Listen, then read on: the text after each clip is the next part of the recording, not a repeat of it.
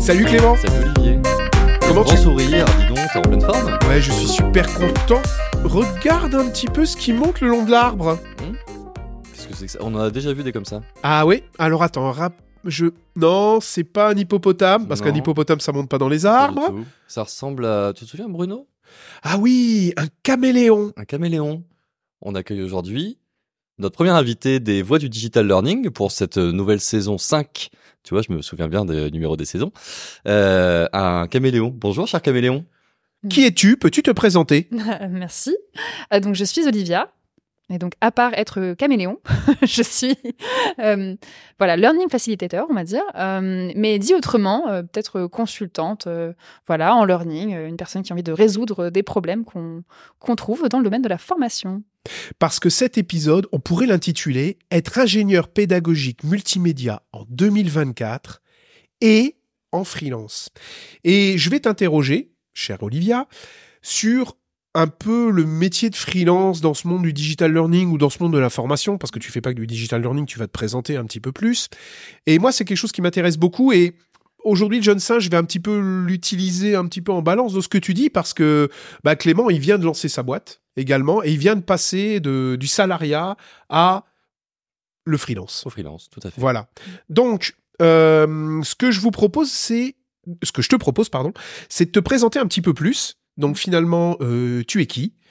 Comment t'en es arrivé à faire du freelance et quel est le nom de ta boîte? Euh, donc, euh, le nom de ma boîte, c'est euh, Collerns. Euh, je suis réc- récemment passée de auto-entreprise à société. Et donc, j'ai fait mon, deuxième switch, d'ailleurs, de salarié à freelance en oct- alors non, en septembre, ouais, c'est ça, septembre euh, 2022. Et donc, voilà, ça va faire environ un an et, et quelques mois. Ouais, tout à fait. Voilà, donc... euh, Donc, t'es passé de salariat à micro-learning euh, micro-learning. auto-entreprise. Auto-entreprise. Micro-entreprise, ça. exactement.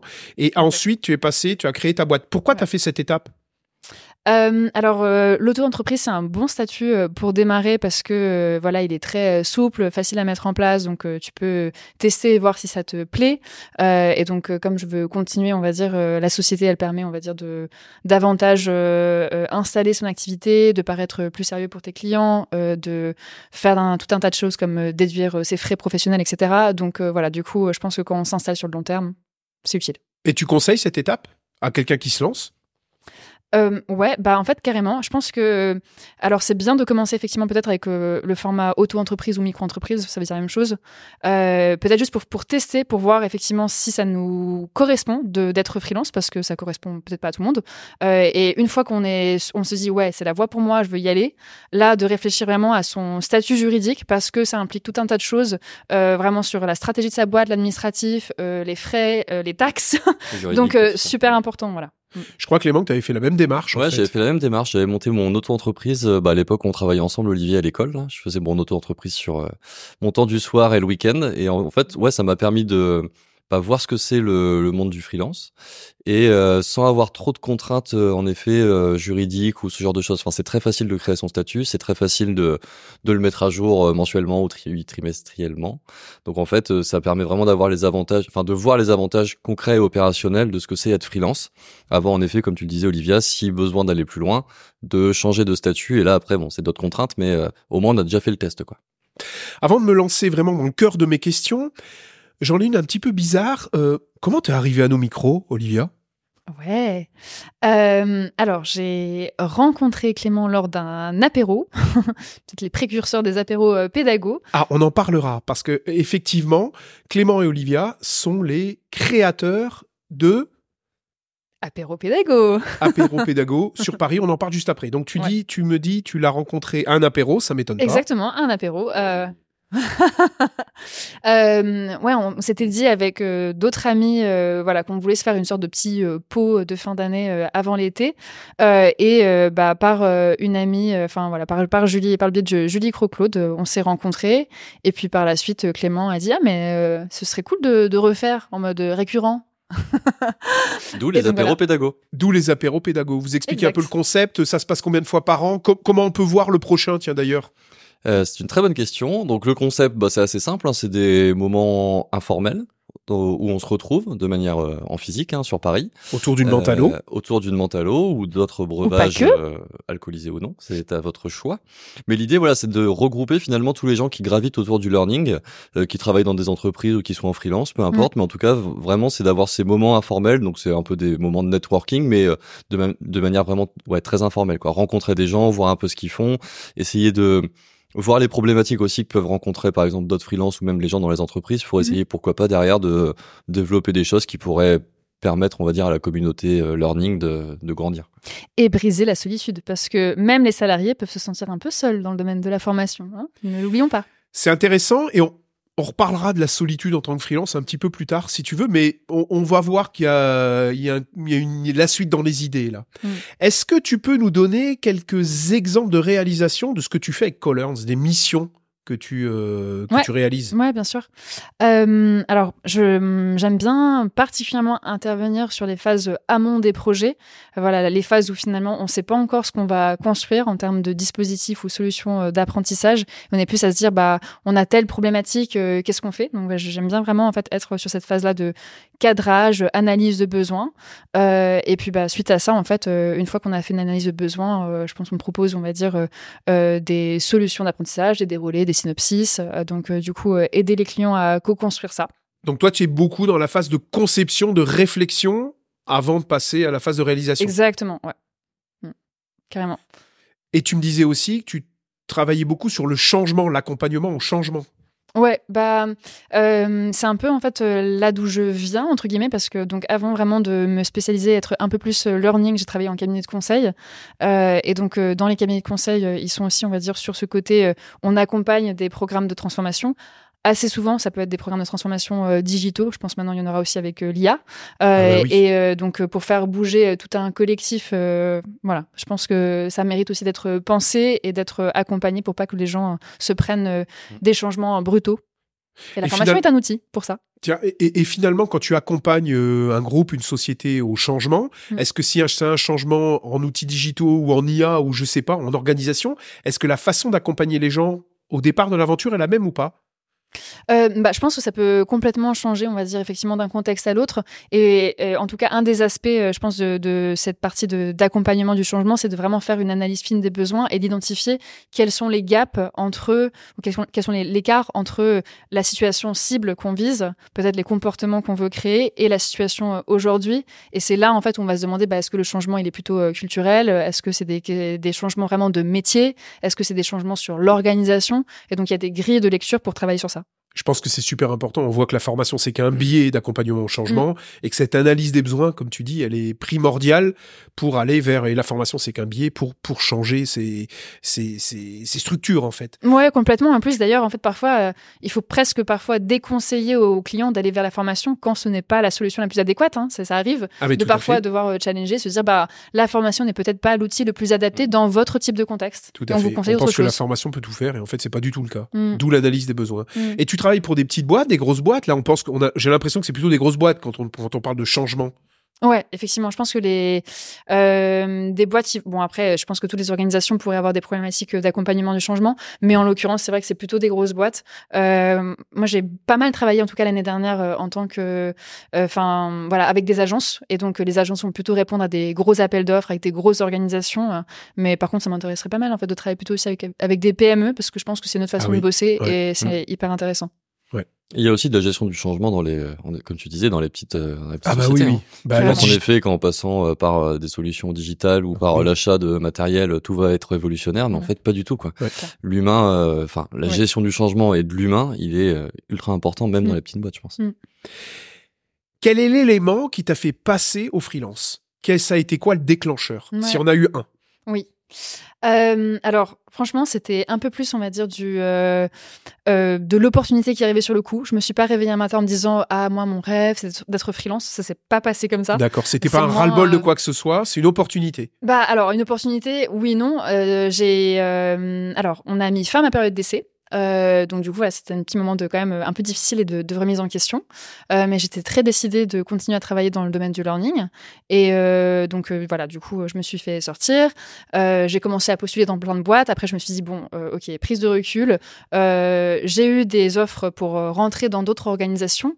Et quand j'y ai vraiment réfléchi, je me suis dit mm, non, en fait, la boîte en fait là qui m'offre un CDI, je me vois pas en tant que salarié dans cette organisation parce que voilà, je, je le sens pas. En fait, je pense que ça va pas bien se passer. Mais par contre, être freelance, ça va me mettre justement sur un rapport plus horizontal avec eux. Et ça, ça m'intéresserait. J'aimerais bien avoir l'expérience de travailler avec eux, mais pas en tant que salarié, pas avec un lien de subordination. Et donc du coup, euh, bah, ça s'est fait comme ça en fait. Et bah bon, quand, quand on se fait euh, sortir d'une boîte, on est au chômage, hein voilà. Euh, et bah en fait, mine de rien, quand même, on a un système protecteur qui nous permet de tester l'entrepreneuriat quand on est voilà en France. Merci Ah oui, parce que quand même ouais, c'est quand même cool. ah oui. Et donc ça permet de tester en fait aussi cette forme de travail à, à moindre risque parce qu'on se dit bon bah en fait au pire j'ai le chômage mais je teste quelque chose et si, si jamais ça marche bim j'embraye sur voilà du, du travail autrement. C'était une opportunité forcée un petit peu, mais t'as Ouais, rebondi derrière. Ouais c'est ça. Ouais, mais c'est excellent. Elle a un sourire incroyable. C'était une vraie aventure. Euh, réussi a priori vu le sourire. Clément, j'ai envie de te poser la même question. Qu'est-ce qui a, ça a été quoi le déclic qui a fait que t'es passé du salariat au freelance? Bah, déclic, je sais pas, mais je l'avais déjà testé, comme j'ai expliqué tout à l'heure, en micro-entreprise. C'est quelque chose qui m'avait plu, de gérer vraiment toute la chaîne de valeur de A à Z. Ça peut paraître bizarre, mais euh, gérer des de vie ou sa compta, enfin, moi, ça me- j'aime aussi ces, aspects-là de, euh, bah voilà, tu gères tout, tout ce que tu fais, en fait, quoi, et tu travailles pour toi-même, entre guillemets. Euh, après, est-ce qu'il y a eu un déclic euh, Non. Enfin, j'ai eu une expérience professionnelle qui, euh, euh, bah, qui s'est terminée. Enfin, à laquelle je m'attendais pas trop, je dirais. Et donc je me suis dit bon bah je vais essayer de monter mon entreprise euh, à côté. Et pareil, là il y a des systèmes en France qui permettent, euh, par exemple, de démissionner d'une entreprise et de toucher les allocations de chômage. Mhm. C'est un processus qui est très peu connu en fait, mais qui s'appelle démission création d'entreprise. Ouais.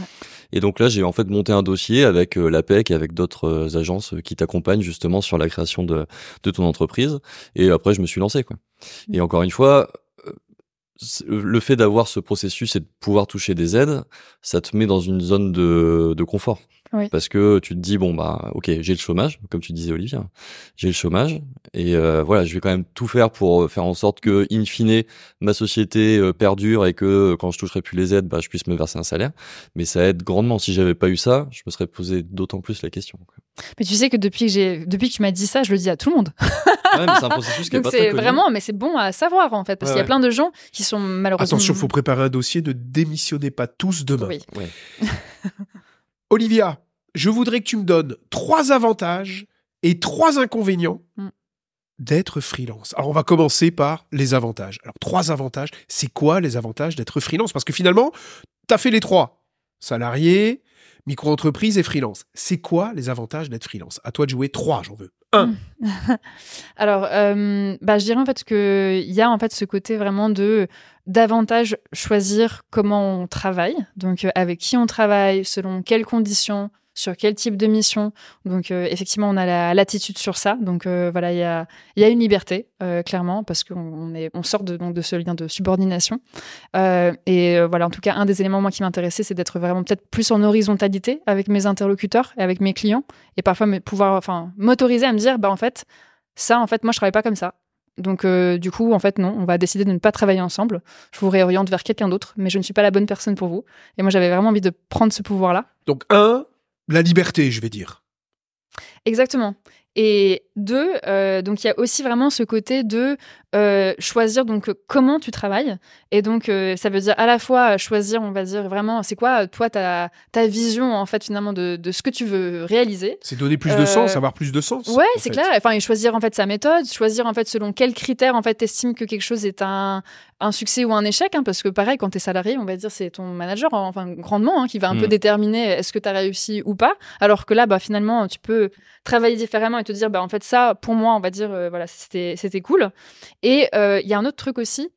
C'est euh, dédier plus de temps aussi à des rencontres qui sont enrichissantes. Je trouve que parfois, quand on est dans une organisation, euh, en fait, c'est pas tant que l'organisation elle veut nous enfermer, mais c'est que peut-être on est dans une sorte de routine ou dans une sorte de contexte. Euh, alors que quand on est freelance, on est en dehors et donc comme on est entre guillemets effectivement seul, en tout cas moi personnellement, ça m'a beaucoup forcé à aller vers les autres et ça fait que je pense que mes interactions, je pense, sont beaucoup plus riches quand je suis freelance que quand je suis salarié. Et donc euh, voilà, moi j'ai vraiment en fait ce côté euh, richesse de rencontres et tu peux faire vraiment beaucoup de rencontres hors entreprise, en dehors des projets sur lesquels tu bosses, hein, mais en tout cas, tu es constamment, en fait, à mon sens, en train de rencontrer des nouvelles personnes. Et ça, en tout cas, je trouve que c'est très enrichissant sur le plan pro et perso. Donc c'est un des éléments aussi que vraiment j'adore. Donc si je résume ces avantages, c'est de la liberté sous plein d'axes, hein, tu nous en dis plus mm. que trois, là tu es en train de nous en lister, mm. et euh, la richesse des rencontres, des rencontres plus profondes parce qu'on a plus le temps et on a plus le besoin peut-être aussi. Je résume bien? Ouais, carrément, c'est ça. Peut-être le dernier, c'est que je pense que c'est un vrai booster en termes même de compétences parce que moi je sais que là, alors j'ai été freelance deux fois. La première fois où j'ai été freelance, euh, j'ai l'impression que j'ai fait beaucoup de veille, j'ai pas mal écrit, euh, et donc je trouve aussi que quand on se met en fait dans ce mindset, on devient un peu euh, entrepreneur, et c'est complètement un switch par rapport aussi peut-être à en fait un, voilà, une forme de salariat où on, on travaille différemment, et donc du coup je trouve qu'en termes de développement, d'apprentissage et de ce qu'on teste, ce qu'on améliore et de compétences transverses qu'on développe, c'est vraiment riche. On a parlé des avantages, trois inconvénients maintenant. Ouais, trois. Il y en a aussi, clairement. Euh, alors, le premier, c'est que, euh, bon, plein de fois, en fait, euh, on navigue un peu à vue, hein, quand même.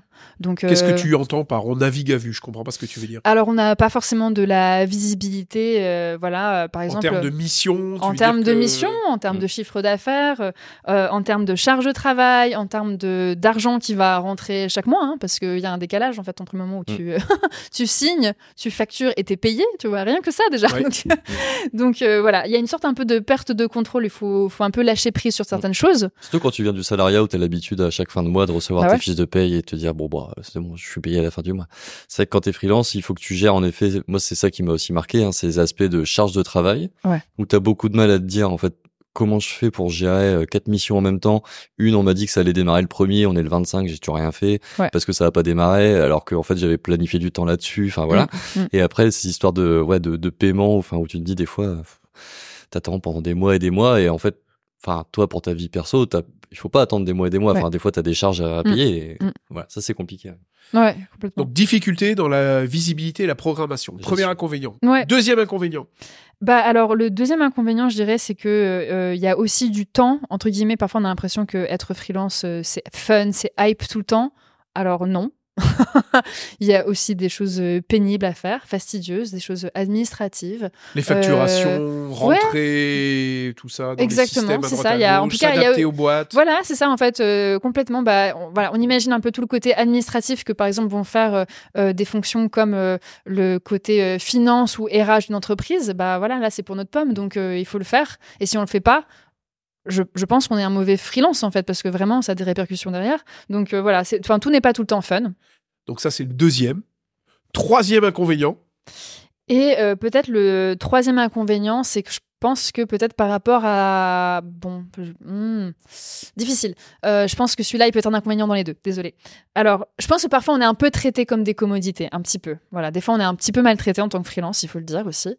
Euh, donc euh, voilà parfois on se sent un peu comme le, le bouche-trou de service pour le dire moins poliment encore euh, et donc ça c'est pas très agréable parce que voilà en fait euh, pas mal de fois les entreprises elles se targuent un peu d'être euh, on est on est centré sur l'humain nous en mm. fait c'est vraiment les personnes et voilà en fait par exemple on peut être contacté faire une propale et vraiment ne plus avoir de nouvelles pendant deux mois enfin je veux dire ça c'est des choses moi je pense qui sont arrivées à tous les freelances que je connais donc mm. voilà des fois ça c'est un peu un peu frustrant je comprends et je viens de plusieurs gros groupes et je sais de très bien de quoi tu veux parler. Mm.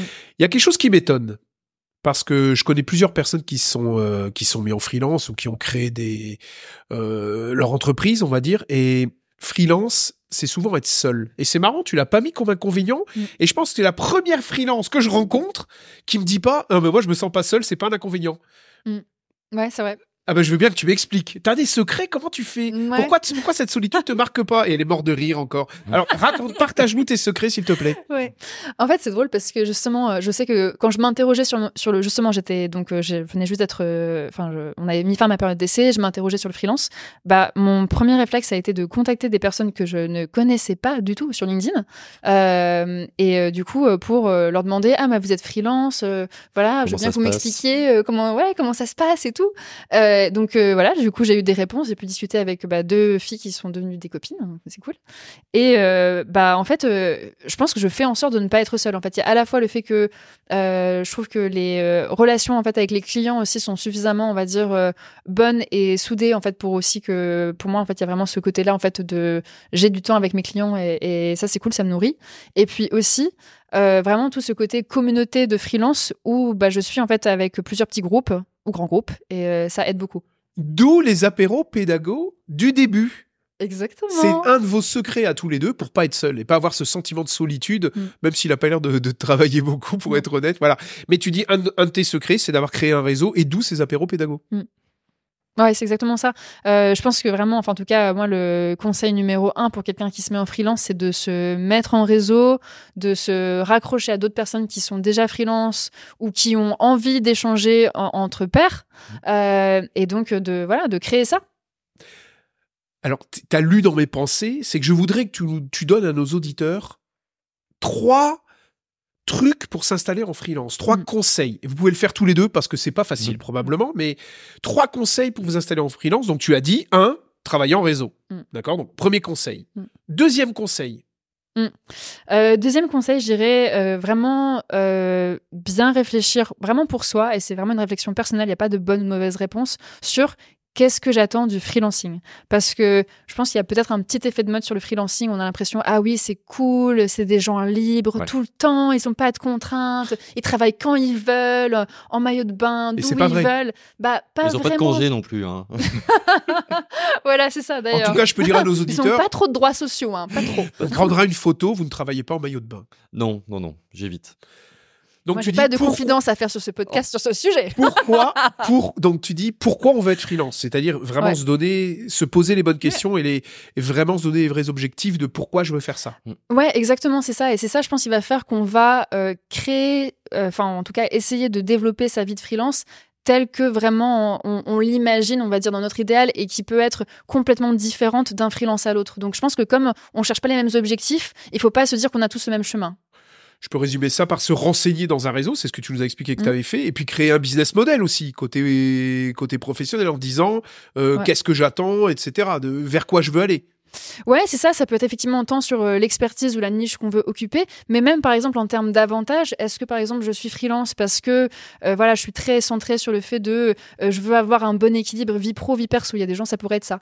Il y a d'autres personnes ça peut être je veux être vraiment flexible quand je travaille. En fait, par exemple moi je veux travailler que les samedis et le dimanche. Bon, dans les entreprises classiques c'est pas très possible. Pour d'autres personnes ça va être ah mais moi je veux faire du commercial. En fait je veux faire un CA à X chiffres. Bon voilà, chacun peut avoir des drivers, mais en tout cas de définir quels sont mes drivers en tant que freelance et en tant que tel, ça va en fait définir effectivement euh, ce, qu- ce qu'on veut faire. donc ça c'était le deuxième conseil Et- et ce faire, son de- analyse de besoin Mm. Pardon, Et ce processus de d'émission création que moi j'ai fait, par exemple, ça a été ultra. euh, Ouais. Ça m'a permis vraiment de cadrer euh, un peu en esprit business model ou business plan, quoi. Où est-ce que je veux aller euh, Comment je vais faire rentrer de l'argent Qui est mon réseau Quelles sont mes expertises Quelles compétences je vais mettre en avant Quelles compétences je vais devoir développer Et ça, franchement, c'était euh, assez intéressant pour le coup.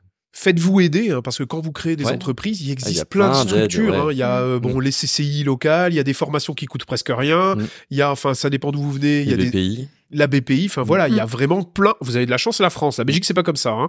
Euh, vous avez plein de structures qui peuvent vous accompagner et apprendre sur recul. J'ose en demander un troisième conseil, ça fait peut-être beaucoup. Ouais, peut-être le, le troisième, moi je dirais, ça va être quand on est euh, freelance, euh, on doit aussi développer des compétences qui sont autres que notre expertise euh, métier. Bon, Ouais. Nous, c'est le learning, mais il faut développer plein d'autres trucs. Euh, ça va être peut-être le commercial, euh, la communication, euh, l'administratif, la compta, euh, et donc du coup de Marketing. Voilà, exactement, tout ça.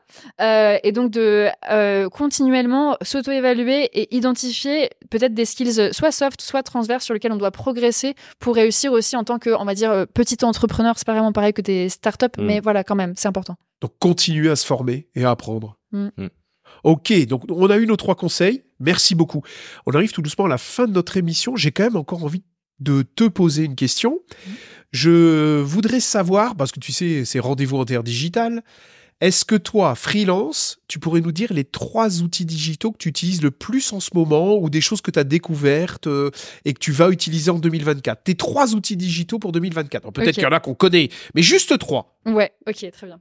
Alors, le premier, euh, et je pense que c'est peut-être celui vraiment que j'utilise au quotidien, du quotidien et que j'aime beaucoup, euh, s'appelle Toggle. Qu'est-ce que c'est? Alors, Toggle, c'est une application, euh, soit sur téléphone ou sur euh, PC, et ça permet de suivre le temps qu'on passe sur les projets. Et donc, moi, vraiment, je suis un peu une maniaque de suivre mon temps sur les projets, euh, parce que bon, je trouve que c'est important de voir où va son temps. Le temps est précieux, donc du coup, de, de voir où il va. Est-ce que, en fait, c'est aussi à ce vers Enfin, voilà, ce qui rapporte, on va dire, de, de l'argent ou parfois autre chose, hein, d'ailleurs, hein, mais en tout cas de savoir où on met son temps, parce que c'est un peu son énergie vitale. Euh, donc celui-là vraiment important. Plus aussi, en fait, une fois que je mets mon, je lance mon toggle sur un projet, vraiment je ne procrastine plus. C'est-à-dire que là, je suis en mode Olivia Performance, et là, je suis au taquet. Donc, euh, Parfait, donc du coup, euh, ouais. Je pense que ça va bien m'aller avec mon Ah, je esprit te bien conseille. cartésien. là. je te conseille. Donc Toggle, T-O-G-G-L. Oui. Deuxième outil pour 2024 Ouais. d'Olivia. Alors, le deuxième outil que je suis en train de tester depuis un peu moins longtemps, c'est une application qui s'appelle euh, Habitica. Euh, et donc, euh, celui-là, c'est en fait, euh, voilà, j'ai décidé pour 2024, on va voir combien de temps ça tient, euh, d'être plus discipliné sur certaines euh, routines euh, perso. Je suis, je pense, plus discipliné sur le pro que sur le perso. Mais voilà, du coup, il y a certaines habitudes que je veux développer parce que je pense que c'est sain. Et euh, voilà, du coup, je les, je les coche sur Toggle et ça me fait de la gamification et de la Sur Habitica. gratification Sur Habitica. Sur Habitica. Parce qu'Habitica, le slogan d'Habitica, allez voir, c'est super drôle, je viens de découvrir grâce à Olivia, c'est euh, gamifier votre vie. Et vous pouvez faire Ça des m'étonne petites... pas que ça te plaise. Ah ouais, franchement, je vais l'utiliser au boulot, je crois. J'adore ce truc. C'est vraiment très rigolo. Allez voir, c'est très rigolo. Ça Mm. fait penser à des jeux vidéo d'Atari d'il y a longtemps. Atari, vous connaissez pas, vous étiez pas nés, les enfants. Pas né. Mais euh, voilà, euh, le vieux singe, il vous dit, eh, c'est ressemble à des jeux d'Atari, c'est génial. Mm. Ça, c'est le deuxième. Donc, tu nous as dit Toggle et Et le troisième, Peut-être le troisième dont je vais vous parler, c'est peut-être. euh, alors, c'est pas un outil que j'utilise euh, euh, régulièrement, mais plutôt euh, recommandation par euh, un ami qui utilise. Ça s'appelle Loom. Euh, c'est pour faire des vidéos screencast.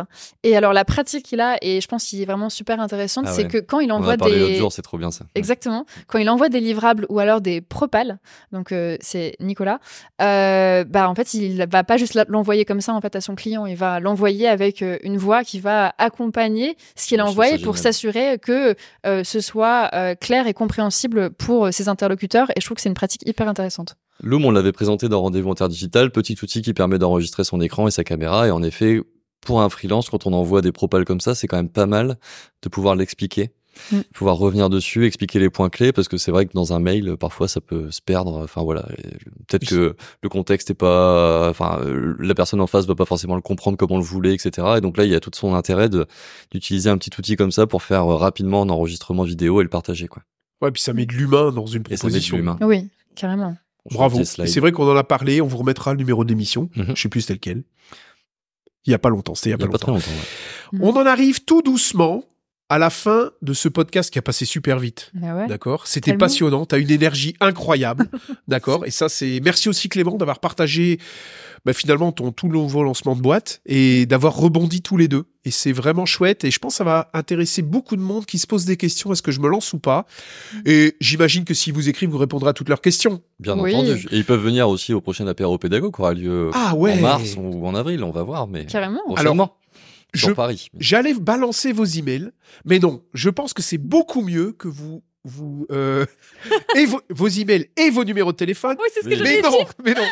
Je pense que c'est beaucoup mieux que vous veniez au prochain apéro pédago. Bah Oui. Et très honnêtement, j'ai formé quelqu'un il y a pas très longtemps qui était sur la région parisienne et elle m'a dit, tu sais ce qui est vraiment très dur, c'est que je me sens toute seule et c'est vraiment très dur. Mm. Et donc j'ai vendu oui. l'apéro pédago Ah. et j'espère Faut qu'elle va qu'elle venir vienne. très, Ah, très carrément, prochainement. faut qu'elle vienne. D'accord? Hein Voilà, petit clin d'œil.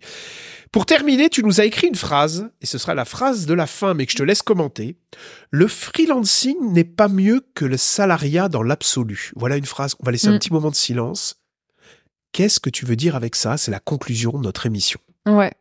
Euh, alors, je pense que euh, sur le travail, euh, voilà, c'est vraiment important donc de s'interroger sur ce dont on a envie et besoin à un instant T, et pas se dire que une chose est supérieure à l'autre tout le temps pour tout le monde parce que c'est vraiment toujours une rencontre un peu de la personne et de son contexte. Et donc euh, euh, voilà d'être aussi pas juste dans ce, enfin voilà, il faut être freelance parce que waouh, ils ont l'air tellement stylés avec, voilà, sur LinkedIn, etc. Enfin voilà, ne pas y aller pour les mauvaises raisons.